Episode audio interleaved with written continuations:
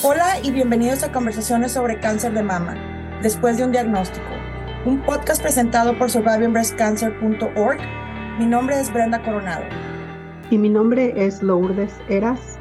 Somos sobrevivientes de cáncer de mama y cofundadoras de SBC para la comunidad de habla hispana, una organización sin fines de lucro que brinda apoyo en una plataforma virtual y educativa, con el propósito de brindar grupos de apoyo y recursos para las personas diagnosticadas con cáncer y para sus seres queridos desde el primer día después de un diagnóstico.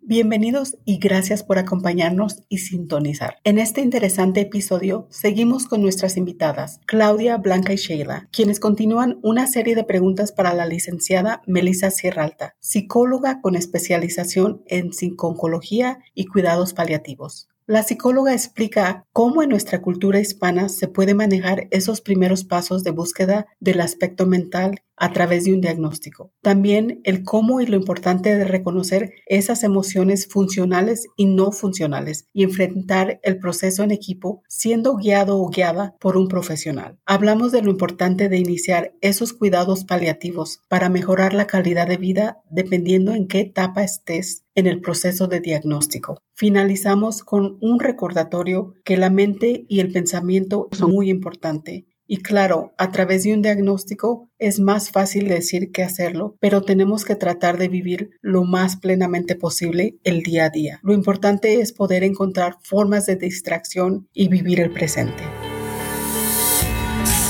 Entonces, ¿cuál sería ese enfoque del psicólogo cuando el paciente tiene mucho dolor y, piensa que los medicamentos que le están dando no funcionan? ¿Cómo maneja el psicólogo al paciente con esa angustia del dolor.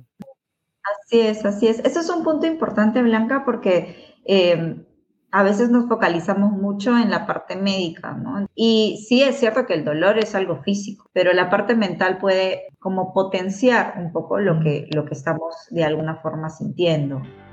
Bienvenidos a la conversación.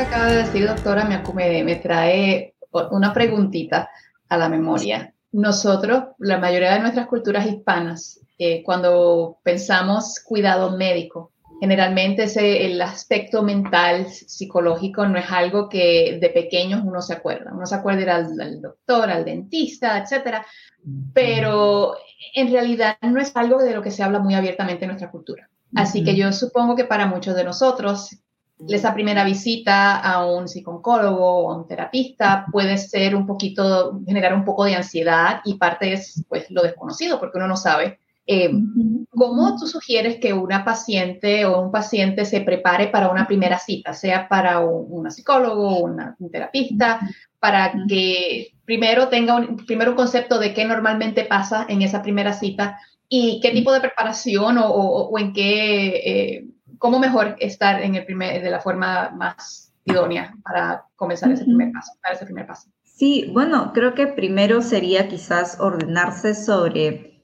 eh, cuál ha sido la motivación para ir a esa primera cita. Por algún motivo ha decidido tomar la decisión. Y es algo, por lo menos con lo que yo suelo empezar, ¿no? ¿Qué te trae acá hoy día? ¿no? A mí me pasa muy seguido que me, me dicen, oye, le pasé tu contacto a fulanita. Ah, ya, tres meses después fulanita me escribe, ¿no? Entonces, ¿qué hace que de repente has estado indagando, pensando, yo qué sé? ¿Y qué hace que ese día hayas dicho, sabes qué, me voy a contactar con la psicóloga, voy a sacarse? Entonces, creo que em, en lo primero, quizás en lo que uno podría como mentalizarse, si es que es la, la primera sesión que va a tener, es, ok, ¿qué ha hecho que hoy día quiera tener sesión con esta psicóloga? ¿No? ¿Qué me trae hoy día acá? cuáles son mis principales preocupaciones y sobre todo cuál es mi objetivo, ¿no? ¿Qué quisiera lograr viniendo acá? Que creo que eso es muy importante, tener claro el objetivo, porque ahí se dialogará cuál, cuál es la realidad, ¿no? A veces llegan y me dicen, bueno, ya no quiero estar ansiosa. O sea, vamos, a menos de que exista alguna fórmula secreta que yo no sepa, ¿no? Este, de repente logramos no sentir ansiedad, pero la ansiedad es parte del ser humano, ¿no? Entonces la vamos a sentir si es que estamos afrontando un proceso de enfermedad, vamos a sentir la ansiedad, entonces un poco a lidiar con la ansiedad en el proceso, ¿no? Entonces creo que ayuda mucho eh, que, el paciente pueda ir con un objetivo ¿no? Este, para que se pueda como dialogar sobre, ok, ¿a dónde podemos dirigir? ¿A qué cosa quieres llegar, a qué cosa quieres llegar tú y qué cosa, en, qué cosa yo te puedo eh, ayudar, ¿no? Para llegar a ese punto. Entonces sí, creo que eso sería y, pues también estar como muy abierto a, a poder hablar y a poder este, estar dispuesto a hacer cosas, ¿no? La idea de la terapia tampoco es solamente voy y, y pues hablo y, chao y regreso en la siguiente cita, sino como que haya un trabajo continuo, ¿no? Que de repente después de la sesión podamos quedarnos pensando en algo y podamos linkear eso con la siguiente, poder de repente hacer algún ejercicio que sea, que sea hecho en sesión. A veces se suelen dejar ejercicios como para ayudar a eh, traernos mucho al presente. Eso es algo que ayuda mucho con el tema de la ansiedad, por ejemplo. ¿no? Está centrar, a centrarnos en el presente, entonces hay ejercicios para eso, ahora que está muy de moda el mindfulness, ¿no? Ejercicios este, de atención plena, ¿no? Son los que a veces se utilizan mucho en, terapia, en sesión y que también se pueden realizar fuera de sesión, ¿no? Eh, Melissa, recientemente tuve una amiga que pues fue diagnosticada y una de las cosas que hizo fue hacer una cita con una psicóloga Luego de eso nos encontramos para hablar y ella me indicó que yo le dije, ¿cómo te fue con la psicóloga? ¿Cómo te sentiste? Entonces mi pregunta para ti es la siguiente. Ella me dice, yo lo único que hice fue hablar y ella me escuchó, ella no me dijo nada. En, en esta situación donde es tan delicada bregar con un paciente en este estado, ¿verdad? Etapa 4, donde yo me imagino que las angustias, donde uno piensa que se va a morir, cuando va a ser mi momento. Eh, el, psicólogo, oncólogo ayuda al paciente a que te automáticamente hable todo lo que, todas las preocupaciones, entonces le da una palmadita y te ya hablamos luego, o tú eres parte de esa dinámica donde ayuda, no tú como tal, sino el profesional de eh, socio oncólogo, ayuda al paciente a poder lidiar con su futura preocupaciones y con sus futuras esto, situaciones. Sí, la idea es un poco trabajar en equipo, pero muchas veces en, la primera sesión hay mucho por hablar, ¿no? O más que mucho por hablar, hay mucho que el paciente quiere hablar y quiere transmitir, ¿no? No sé cuál habrá sido el, el caso de, de, tu amiga, pero a veces pasa que es como, tengo tantas cosas que, uff, como boté todo y, y, y, bueno, y de pronto como se acabó la sesión, por decirlo así, pero aquí lo importante, más allá de que se acabó el tiempo, se acabó la sesión, es que quien esté yendo a, a, a terapia, ¿no? Y tenga su, su, su, primera cita, pueda sentir que le ha sido útil, ¿no? Si la primera ha sido votar, pero me sentí bien y necesitaba como votar todo esto que daba vueltas en mi cabeza y la psicóloga me guió y, y pude hablar sobre varias cosas, pero no, no, solamente yo hablé sola, sino que la psicóloga me fue guiando y todo, bacán. De pronto en una siguiente ahora vamos a ordenar todo esto que ha traído, ¿no? Pero sí, la idea es trabajar juntos, no solamente, pues, este, la, la, terapia psicológica no es solamente que el paciente hable y chao, nos vemos la siguiente, ¿no? Sino es que haya un trabajo, ¿no? Que podamos realmente ir trabajando pensamientos, emociones, ejercicios que nos ayuden un poco a lidiar con estas situaciones, ¿no? Tú dices algo, Melissa, que me, me um, se me viene a la mente, es lo de emociones, porque cuando uno le dan un diagnóstico de este, de este tipo, las, muchas veces tú no identificas qué verdaderamente lo que estás sintiendo, qué, qué emociones sientes, uh, si lo que sientes es rabia, si lo que sientes es uh, miedo, si lo que sientes es, uh, no sé, tantas cosas, um, que te sientes culpable. Son todas las emociones y en el caso mío, la, uh, mi terapista me ayudó mucho en eso también, en, en identificar cuáles, son, cuáles eran mis emociones en ese momento y qué era lo que verdaderamente estaba pasando no, no tanto físicamente, sino emocionalmente en mi vida en ese momento. Sí, de, hecho, eso es una de las cosas este, iniciales que hay que hacer, ¿no? O sea, poder identificar qué es lo que vamos a trabajar, cuáles son las emociones, los pensamientos que están ahí dando vueltas, ¿no? Y también ir viendo qué tan funcionales o no funcionales están siendo. ¿no? De nuevo, como hablaba en un inicio, el tema de la ansiedad es, es normal sentir ansiedad, de hecho la ansiedad es funcional en el sentido de que nos permite actuar y hace que, ok, voy a recibir ese voy a hacer esto, voy a hacer lo otro. De pronto ya resulta disfuncional si es que más bien me está dejando paralizado, más bien me está dejando angustiado todo el tiempo y ya no puedo hacer nada y estoy como, ¿no? Como muy abrumado con todo lo que siento. Entonces, sí es importante identificar qué estamos sintiendo, ¿no? Y qué estamos pensando también, porque los pensamientos tienen mucho que ver con lo que sentimos. Una pregunta, ¿hay niveles de cuidados paliativos? O porque ahorita comentaste de que desde que te dan un, un, diagnóstico de etapa 4, empezamos el proceso para el ayudar a la, persona que fue diagnosticada. ¿Cuáles son las diferentes etapas que hay o niveles de, de cuidados? Mm, no sé si llamarlo como niveles, o sea, como digo, los cuidados paliativos al final es un trabajo integral que, ese, que, que su foco está en eh, mejorar la calidad de vida de la persona. Evidentemente, eh, la forma de mejorar esa calidad de vida va a ir variando de acuerdo a en qué momento de la enfermedad estemos. Si recién me han dado el diagnóstico, eh, de repente ni siquiera estoy presentando algún malestar físico, por ejemplo, quizás no voy a necesitar como eh, ver temas de tratamiento para el dolor, no voy a necesitar de repente en este momento un fisioterapeuta, ¿no? Este, por ejemplo, ¿no?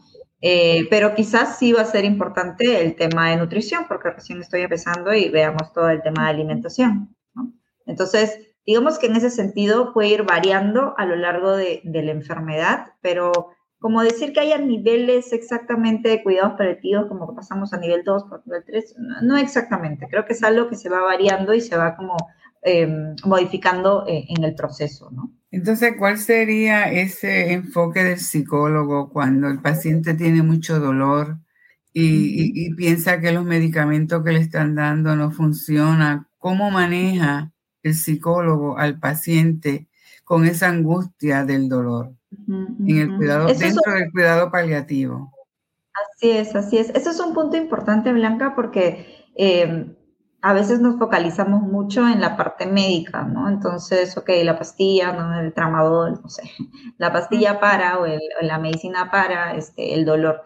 Y sí es cierto que el dolor es algo físico, ¿no? Pero la parte mental puede como potenciar un poco lo que, lo que estamos de alguna forma sintiendo, ¿no? Entonces, pasa mucho y, no sé, poniendo un ejemplo hasta, no sé, quizás un poco tonto, ¿no? Imaginemos que nos caemos eh, y nos hacemos un raspón, ¿no? En la rodilla y de pronto veo pues el raspón sangrando mi rodilla, entonces me duele, ¿no? Al, al, instante. Y luego de repente, no sé si, si alguien me distrajo, de repente es como sigue el dolor, pero puedo seguir hablando, puedo hacer otra cosa. De pronto volvimos a hablar sobre mi herida, vuelvo a mirar mi herida y de repente, ay, no, como sí, me duele, me fastidia, ¿no? Entonces, eh, y me genera angustia, ¿no? Verla ahí toda roja y sangrando. Entonces, pasa mucho también con el dolor, cuando la cabecita está como muy centrada en, ¿no? Este, sí, porque me duele el cuerpo, me duele, no sé, tal parte de la columna, y sí, qué fastidio, y por qué me está doliendo, y no debería de dolerme, y no puede ser que me siga doliendo, no, no puedo dormir por esto, y estoy dándole y rumiando en ese pensamiento todo el tiempo, Em, hace también que se potencie de alguna forma el dolor. ¿no? digo que obvio, no vamos a dejar de pensar en eso, este, empezando que no vamos a dejar de pensar, la mente todo el tiempo piensa. Y si hay algo que nos está fastidiando, como latente va a estar ahí la idea de qué fastidio, ¿no? Pero si estoy como sumamente concentrada en qué fastidio, qué fastidio, no debería haber fastidio, posiblemente lo sienta más pesado de lo que podría ser. Entonces, ayuda mucho con el tema del dolor poder encontrar formas no solamente de distracción, sino también de, poder eh, centrarnos en otras cosas más que estén pasando en el presente. Yo hablo mucho, yo uso a veces muchas metáforas, ¿no? Entonces hablo sobre, por ejemplo, una foto, ¿no? Yo veo una foto y cuando hablamos del dolor, es como que estoy centrada en esta esquina de la foto y estoy ahí, mirando esa esquina y mirando esa esquina y mirando esa esquina, cuando hay más cosas que están pasando en la foto. Entonces, la idea es un poco ampliar la mirada que tenemos a lo que nos está ocurriendo. ¿Qué otras cosas más están sucediendo aparte de este dolor que sí que es fregado? Y no vamos a decir que no te tiene que doler o minimizarlo, no, es fastidioso. Y veamos de qué manera como eh, médica, ¿no? De nuevo la pastillita que nos puede ayudar a lidiar con ello, pero de otras formas también, o sea, ¿qué otras cosas más están pasando en mi vida aparte del dolor? Por ahí es un poco el enfoque. Gracias. Gracias por sintonizar y escuchar nuestro podcast. Si deseas obtener más información sobre nuestra organización, próximos eventos y las formas de conectarse, Lo puedes hacer visitando nuestro sitio web en es.survivingbreastcancer.org. Toda la información en nuestro podcast proviene de experiencias personales y no reemplazan o representan la de tu equipo médico profesional. Siempre debes de consultar a tu equipo médico. Si estás buscando temas específicos o te gustaría ser invitado o invitada en nuestro programa, no dudes en comunicarte con nosotras directamente a brenda.survivingbreastcancer.org o a lourdes.survivingbreastcancer.org. Síguenos en Instagram a Después de un Diagnóstico y Facebook Después de un Diagnóstico. Gracias.